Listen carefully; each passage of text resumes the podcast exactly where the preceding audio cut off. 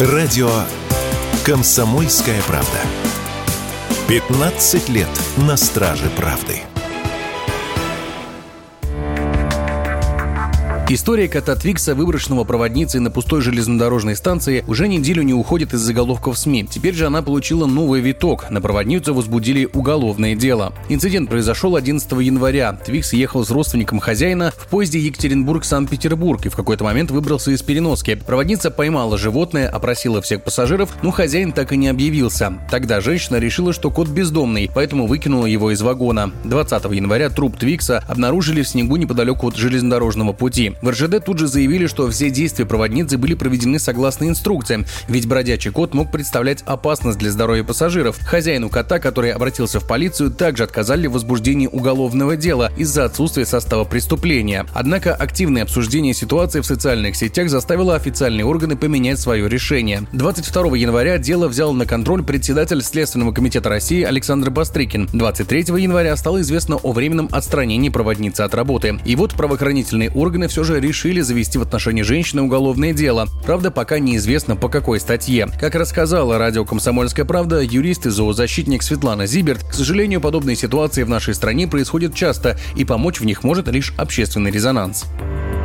На самом деле признаки преступления в действиях проводницы имеются. 245 статья предусматривает ответственность за жестокое обращение с животными, совершенное умышленно. В данном случае преступление совершено с косвенным умыслом. То есть в данном случае проводница не могла не осознавать, что кот может погибнуть. Но она относилась равнодушно к тому, что такие общественно опасные последствия могут наступить. К сожалению, это происходит в России очень часто, потому что люди не осознают, что в отношении кота или собаки жестокое обращение тоже преступление.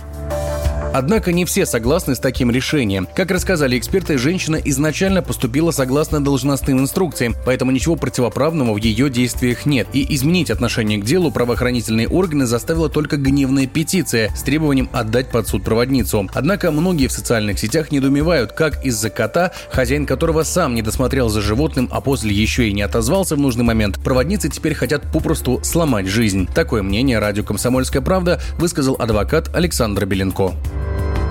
Если на работника РЖД правильно составлены документы и работник действовал по инструкции, то, конечно же, оснований для заведения уголовного дела нет. Возможно, есть корреляция с законом о защите животных, но в данном случае железная дорога – это объект повышенной опасности, в том числе стратегический объект. Поэтому я думаю, что по инструкции проводница могла действовать правильно. Может быть, она, конечно, могла поступить и по-другому, но карать человека за это уголовным делом делом только лишь по тому, что петиция против проводницы собрала 250 тысяч подписей, я считаю чрезмерное наказание. Чем закончить такое уголовное дело, человек просто сломает жизнь.